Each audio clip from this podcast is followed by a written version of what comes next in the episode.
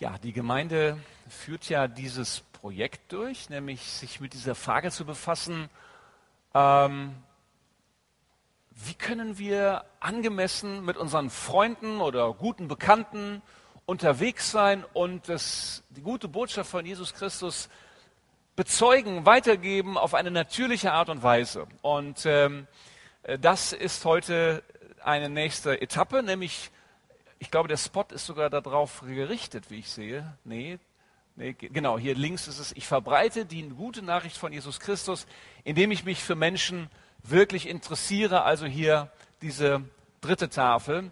Und dieses Thema ist in der nächsten Woche dran. Und es soll jetzt in der Predigt genau darum gehen, also als Einstieg für dieses Thema. Und deswegen lese ich aus dem Matthäusevangelium, Kapitel 9, ab Vers 9. Matthäusevangelium, Kapitel 9, ab Vers 9. Jesus ging weiter und sah einen Zolleinnehmer an der Zollstelle sitzen. Er hieß Matthäus. Und Jesus sagte zu ihm, komm, folge mir. Und Matthäus stand auf und folgte ihm. Als Jesus dann zu Hause zu Tisch saß, kamen viele Zolleinnehmer und andere, die einen ebenso schlechten Ruf hatten, um mit ihm und seinen Jüngern zu essen. Die Pharisäer sahen es und fragten die Jünger, wie kann euer Lehrer sich mit den Zolleinnehmern und ähnlichem Volk an einen Tisch setzen? Jesus hörte es und antwortete, nicht die Gesunden brauchen einen Arzt, sondern die Kranken. Überlegt doch einmal, was es bedeutet, wenn Gott sagt, ich fordere von euch nicht, dass ihr mir irgendwelche Opfer bringt, sondern dass ihr barmherzig seid. Ich bin nicht gekommen, solche Menschen in Gottes neue Welt einzuladen, bei denen alles in Ordnung ist, sondern solche, die Gott den Rücken gekehrt haben. Für manche wahrscheinlich ein sehr bekannter Text, für andere wieder vielleicht ein ganz neuer, ungewohnter Text. Und äh, das ist bei solchen Themen, die wir uns heute gestellt haben, immer so eine Sache. Wir sprechen ja bei dem Thema über uns, aber hier in dem Text geht es gar nicht um uns, sondern es geht um Jesus, wie er Menschen begegnet ist. Und deswegen werde ich auch in meiner Predigt immer diese zwei Schritte gehen. Ich werde immer gucken, ja, was ist denn damals passiert in der Geschichte? Und was könnte das für uns heute bedeuten? Ich, ich muss diese beiden Schritte immer gehen, weil in der Geschichte, wie ich sagte, geht es um Jesus und wie er Menschen begegnet ist und gar nicht zunächst um uns. Aber das Thema ist doch schon mal interessant, oder? Wenn man sich das mal anschaut. Ich verbreite die gute Nachricht von Jesus Christus, indem ich mich für Menschen wirklich interessiere.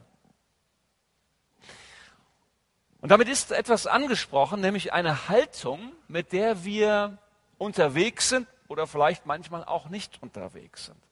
Und damit beschäftigt sich diese Einheit, dieses Thema mit unserer Herzenshaltung letztendlich. Es gibt manche Gemeinden, die Veranstaltungen unternehmen, vielleicht äh, evangelistische Gottesdienste, Evangelisationen, äh, irgendwas. Und die Leute der Gemeinde, die haben oft mit ihren Nachbarn nichts zu tun, aber wenn so eine Veranstaltung in die Nähe rückt, dann sagen sie, oh, jetzt müsste ich ja vielleicht mal doch beim Nachbarn vorbeischauen und dem eine Einladung geben. Also das kann ja so weit gehen, äh, dass der Nachbar denkt, also wenn FEG-Mitglieder um die Ecke kommen, oh, da muss bald wieder eine Veranstaltung kommen, nicht? Sonst, kommt, sonst kommt er nämlich nicht zu mir. Das ist jetzt vielleicht ein bisschen übertrieben, aber es geht um diese Haltung und vielleicht auch Wahrnehmung, wenn Menschen das Gefühl haben, unserer Zeit das Gefühl haben, dass wir als Christen nur dann ein Interesse an ihnen haben, wenn sie zu unseren Veranstaltungen kommen. Dann sagen die, du kannst mich mal. Ganz, das sagen die vielleicht nicht, aber das denken die. Die lehnen vielleicht höflich ab oder sagen, ja, ich überlege noch mal und äh, mal schauen. Und zwar aus nachvollziehbarem Grund. Die wollen nicht als Objekt betrachtet werden, sondern als Menschen. Deswegen ist die Frage, ob wir ein wirkliches Interesse an Menschen haben, eine zentrale Frage. Und wenn ich das sage, die Antwort ist ja klar.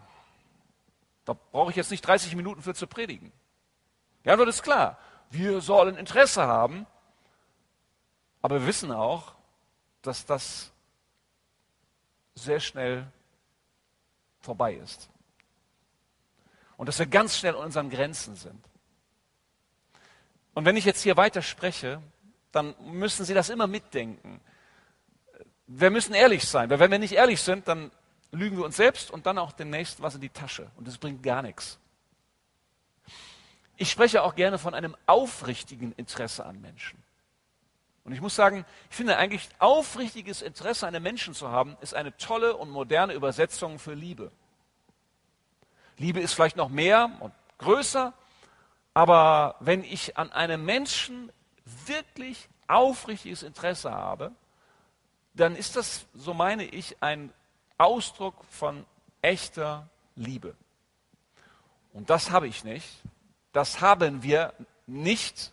Und deswegen ist es etwas, worüber worum wir beten müssen. Ich muss darum beten, Herr, schenk mir aufrichtiges Interesse an meinem Nächsten, weil, jetzt wenn ich mal ganz ehrlich bin, die sind mir oft ziemlich egal.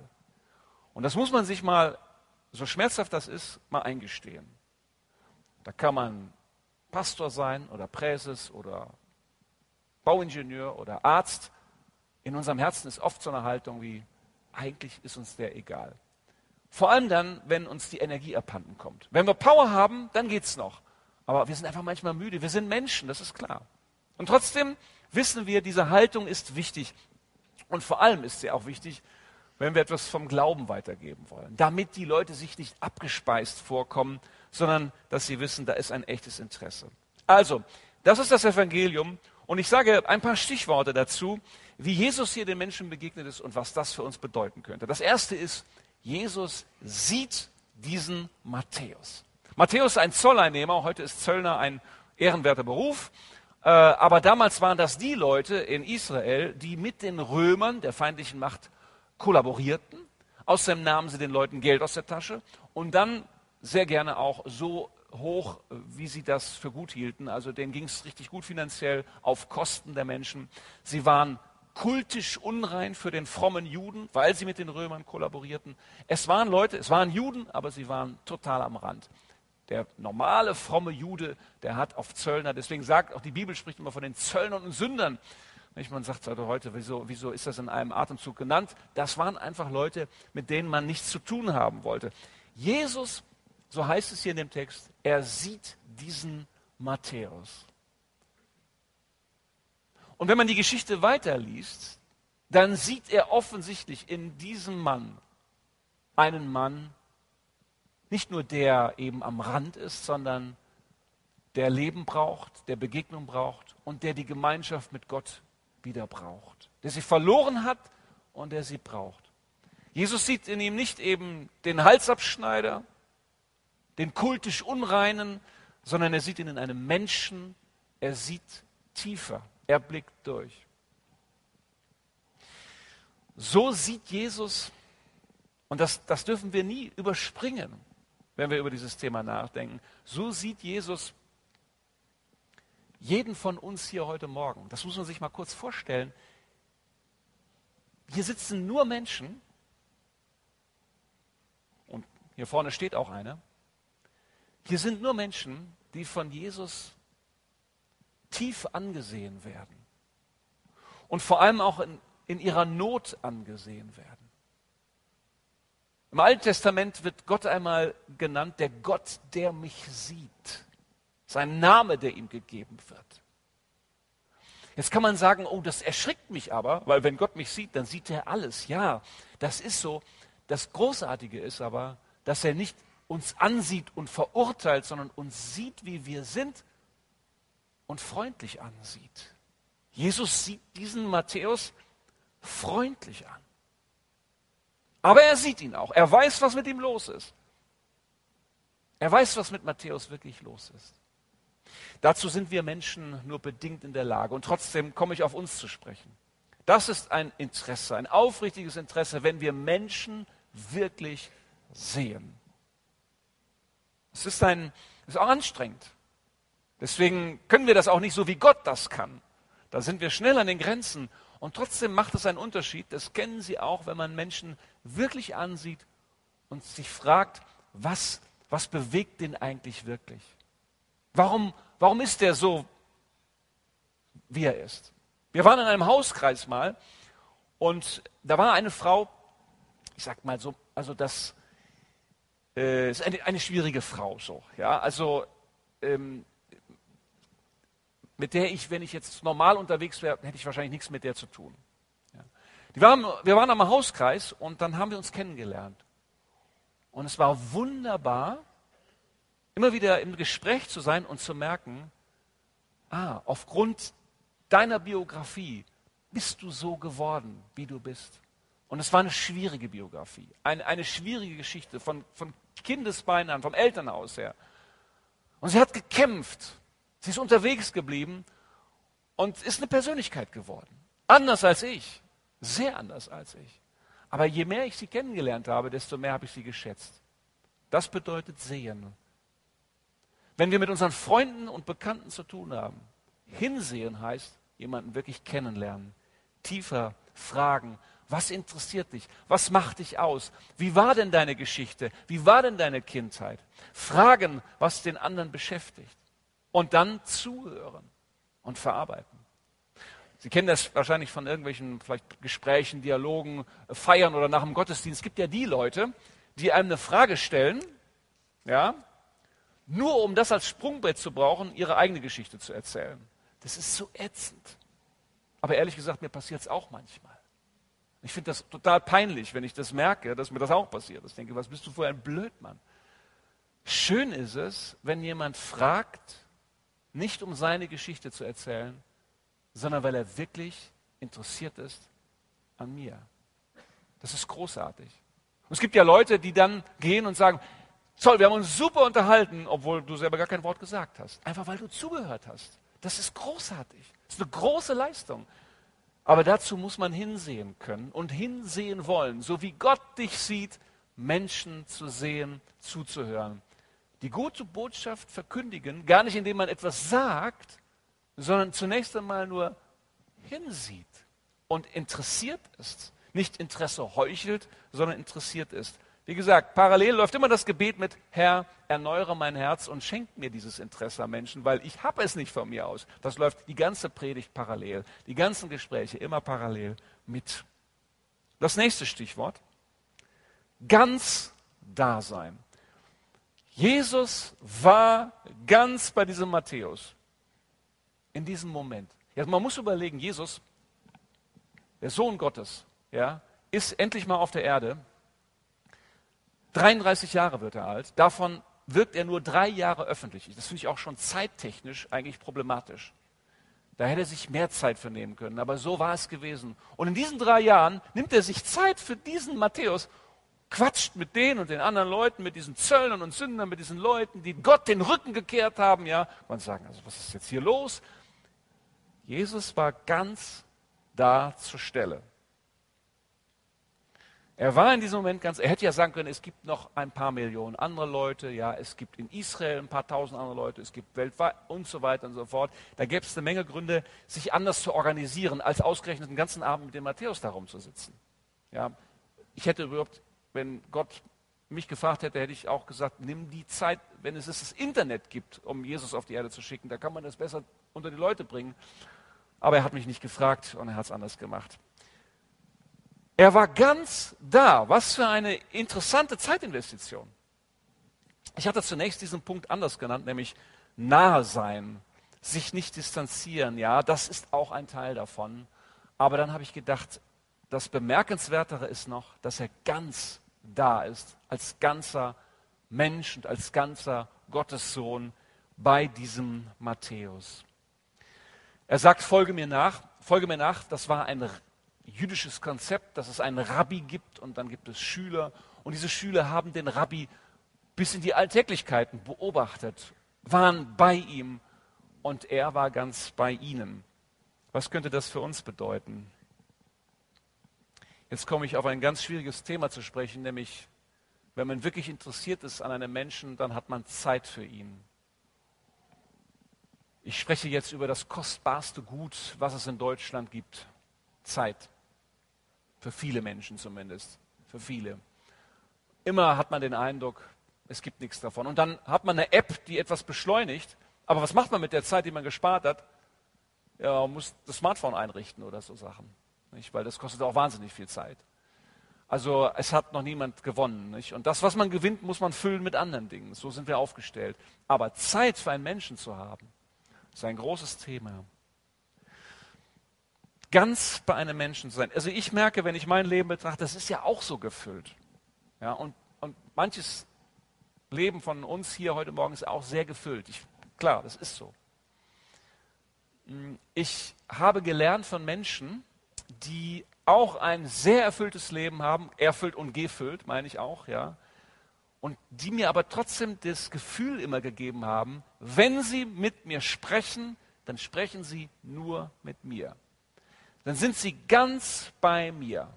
Und das vermittelt mir eine Nähe, die ist ganz einzigartig. Deswegen geht es vielleicht nicht immer nur um die Quantität an Zeit, sondern auch um die Qualität. Wobei, das kann man auch jetzt übertreiben, was ich gerade gesagt habe. Ja, wenn der Vater mit den Kindern unterwegs ist äh, und nur auf die Qualität äh, achtet, ja, aber das sind auch nur fünf Minuten in der Woche, das reicht auch nicht. Ja. Also es gehört auch mal Quantität dazu. Aber am Ende geht es darum, ganz bei einem Menschen zu sein. Und das heißt auch vielleicht mal, und dann wird es auch einfacher, und wenn wir auch über unsere Freunde sprechen, mit ihnen ein Hobby zu teilen. Was man sowieso gemeinsam macht. Gemeinsam laufen, gemeinsam angeln, obwohl Angler schweigen, glaube ich, meistens, wenn ich es richtig weiß. Aber da kenne ich mich jetzt nicht so aus. Aber etwas zu machen, was man einfach gerne gemeinsam macht, das ist dann kein, kein Zeitopfer, sondern es ist einfach Spaß. Einfach Spaß. Einfach ganz da sein. Mit jemand anders zusammen sein. Hm, wie gesagt, Zeit ist ein großes Thema, deswegen auch da, man kann jetzt das Thema so besprechen und so darüber sprechen, dass wir wieder nur unter Stress geraten, da muss man dann vielleicht mal doch sagen, chill dein Leben. Und ich muss es mir auch sagen, äh, weil alles, was wir dann unter Druck machen, das bringt dann auch nichts, sondern Zeit haben. Bei einem Menschen ganz sein. Wie lang das ist, wird unterschiedlich sein. Jesus nimmt sich diesen Abend hier und das finde ich sehr, sehr beachtlich und inspirierend auch für uns und für mich. Der nächste Punkt, das ist die Komfortzone verlassen. Ich meine, das ganze Leben Jesu war, dass er seine Komfortzone verlassen hat. Also da, wo man sich so, wo man zu Hause ist. Er war bei Gott und verließ die Herrlichkeit, um Mensch zu werden. Das war mal schon mal die größte Reise. Und dann eben als der sündlose Sohn Gottes mit Zöllnern und Sündern und den Leuten, die Gott den Rücken gekehrt haben, einen Abend verbringen. Wir lesen nichts darüber, wie er sich gefühlt hat. Aber auf jeden Fall hat er seine Komfortzone verlassen. Vermute ich mal. Ich habe mir in meiner Bibel mal daneben geschrieben, neben diesem, äh, neben diesem Text, Überraschung. Das ist eigentlich eine, manche von Ihnen kennen den Text vielleicht so gut, dass sie sagen, als ich ihn gelesen habe, ja, kenne ich schon ein paar Jährchen. Ja, und dann lesen wir gar nicht mehr, was für eine Überraschung da drin steckt. Dass dieser Sohn Gottes mit den Menschen so umgeht und zusammen ist, dass das eigentlich ein, ein Hammer ist, dass das passiert ist. Und ich möchte mich immer wieder überraschen lassen davon, dass Jesus so mit Menschen umgeht, die Komfortzone verlassen hat. So ist Gott mit uns Menschen umgegangen und er sagt, nicht die Gesunden brauchen einen Arzt, sondern die Kranken. Und da geht es eben nicht darum, ob sich der Arzt wohlfühlt oder wie auch immer, sondern dass er bei den Menschen ist und ihnen hilft, die Hilfe brauchen. Wobei, wenn man länger sich das überlegt, dann wird es fast schon wieder zu einer Komfortzone, nämlich den Willen Gottes zu tun. Jesus sagte einmal, das ist meine Speise, dass ich den Willen Gottes tue. Interessante Formulierung. Das heißt, das kann, wenn man sich daran gewöhnt, auch zu einer Komfortzone werden, dass man einfach immer bei dem Menschen sein will, auf deren Seite Gott steht. Spannende Frage. Und damit komme ich ja auf uns zu sprechen. Komfortzone verlassen und suchen, was Gott liebt, wo Gott sein Interesse hat. Wenn Gott sein Interesse hat, bei den Menschen, die mit Gott nichts zu tun haben, dann mag es ein, ein, ein kulturüberschreitender Schritt sein, zu ihnen zu gehen, bei ihnen zu sein, Zeit zu haben, ihnen nah zu sein. Aber man kann sich auch daran gewöhnen. Und man kann sich auch entwöhnen. Und das ist ja die Kritik an vielen Frommen, manchmal zu Recht, dass sie sagt, ihr seid in euren Zirkeln, macht euer eigenes Ding, anstatt bei den Menschen zu sein. Ich glaube, so ganz einfach ist das auch nicht mit dem Klischee. Und außerdem ist auch mein, ich bin ja auch ganz froh, ich habe auch eine Familie, da fühle ich mich wohl. Nicht? Und ich sage auch nicht immer tausend Leute bei mir in die Bude. Irgendwo ist eine Grenze. Ich bin halt nicht Jesus, ich bin nicht der Messias. Die Rolle ist schon vergeben. Also was muss man sich auch sagen. Deswegen Mensch sein, ganz klar, aber dann eben doch immer wieder lernen von diesem Jesus, da zu sein, wo er ist. Und dann zu entdecken, dass Gott da viel präsenter manchmal ist, als in den Räumen, die wir für fromm oder schön halten. Meine Frau und ich waren vor ein paar Wochen in Indien, gab es die eine äh, äh, alle vier Jahre stattfindende Versammlung des Internationalen Bundes in Pune und dort haben wir das Rotlichtmilieu besucht, weil die Hindustani Covenant Church, eine indische Kirche, dort arbeitet unter den Prostituierten und vor allem auch ähm, den Kindern dieser Prostituierten eine Art Kindertagesstätte zu geben, damit die einfach rauskommen aus dem Milieu, in dem sie sonst aufwachsen. Und wir waren bei diesen Kindern, wir waren bei den Frauen. Schwierig, bedrückend. Und zugleich habe ich mir immer gedacht, dieser Jesus Christus ist hier genauso präsent oder vielleicht sogar präsenter, weil er, weil er ein aufrichtiges Interesse hat an den Frauen, an den Kindern, ja sogar an den Männern. Er ist dort präsent. Und ich möchte nicht dort sein, wo nur ich mich wohlfühle, sondern da, wo Jesus sich wohlfühlt. Deine Freunde, deine Bekannten, vielleicht haben sie an manchen Dingen einen ganz anderen Geschmack als du, ticken ganz anders. Verlass deine Komfortzone, weil Jesus schon dort ist. Und ein letzter Punkt, Barmherzigkeit. Das ist das, was Jesus dann ja hier sagt. Gott möchte gar keine Opfer, sondern er möchte Barmherzigkeit. Man muss auch Freunden gegenüber, Leuten, mit denen man manches teilt, manchmal barmherzig sein. Also wenn, wenn, ich, wenn ich nur denjenigen als Freund bezeichnen würde, der absolut in allem mit mir übereinstimmt und gleich ist, dann hätte ich keine Freunde. Meine Freunde sind Leute, die an manchen Dingen, wo ich denke, das ist aber auch, also was du jetzt wieder machst. Der Unterschied ist der, dass man unter Freunden sich die Meinung direkt und unverblümt sagen kann. Das ist sehr, sehr einfach, weil man sich vertraut. Aber man ist nicht in allem einer Meinung. Und Barmherzigkeit gehört auch dazu. Barmherzigkeit übersieht mal einen Fehler, wenn es sein muss. Hat nicht immer recht oder meint nicht immer recht haben zu müssen. Ich habe natürlich immer recht, aber ich will das nicht so. Ich, ne, genau, ich sag's dann eben nicht ne, oder so. Wie geht das? Nein, eben nicht rechthaberisch zu sein, nicht mit gleicher Münze heimzuzahlen. Dafür ist Jesus gekommen, um uns Menschen deutlich zu machen, Gott zahlt uns nicht mit gleicher Münze heim, sondern er ist barmherzig, weil er uns liebt. Großartig. Und das dann wieder zu lernen im Verhältnis mit Menschen. Aufrichtiges Interesse. Ich habe einmal eine Lektion gelernt, die ich mir immer wieder vor Augen male, weil sie meiner eigenen Art so entgegensteht. Als wir mal für ein paar Monate, das, da waren wir gerade hier in Manderbach und dann sind wir direkt für vier Monate in die USA gegangen. Und da war unser Auto stehen geblieben, liegen geblieben, also es ging gar nichts mehr. Und ich musste mit einem Bus äh, wieder zurück zur Universität fahren. Und Busfahren ist in den USA eigentlich nicht besonders üblich und äh, man fährt Auto, aber es gibt Busse. Und dann bin ich also, war ich an der Bushaltestelle, ich war nass bis auf die Haut, weil es hat geregnet, wahnsinnig viel geregnet, deswegen war mein Auto auch kaputt gegangen. Ich werde nie vergessen, wie ich dann, wie der Bus endlich kam, die Tür ging auf, ich wollte zur Universität fahren, ja, 1,25 Dollar kostete das. Ich hatte aber nur einen 10-Dollar-Schein. Finde ich eigentlich kein Problem, ist ja zu viel. Aber in den USA muss man mit abgezähltem Geld den Bus bezahlen. Ja, es gibt gar nichts zurück. Jetzt hätte ich entweder 10 Dollar bezahlen können oder eben gar nicht. Also wieder raus. Und ich stand da so mit meinen nassen Klamotten und dann guckte ich in den Bus hinein. Da saßen nur Schwarzamerikaner, Af äh, Afroamerikaner, wie man sagt. Ja, wie sagt man das politisch korrekt? Ihr wisst, was ich meine. Also, das ist ja heutzutage nicht so leicht, sich darüber zu äußern. Also alles Afri Afroamerikaner. Mit, kam vom Einkaufen. Und das war interessant für mich, dass, dass ich, als ich das merkte, da, auch guck mal, die Weißen sitzen hier nicht im Bus. Die Weißen, die sind, haben alle ihre Autos, wie ich ja auch. Und ich guckte so rein und in dem Moment fing eine ältere Dame an, in ihrer Tasche rumzukramen und guckte so da rein und sagte, hatte da ein paar Centstücke und fragte dann im Bus rum, ob die anderen auch noch ein paar Cent hätten, damit ich 1,25 Dollar bekomme, damit ich mitfahren könne. Und haben die gesammelt im Bus für mich, haben mir das gegeben, damit ich mitfahren kann.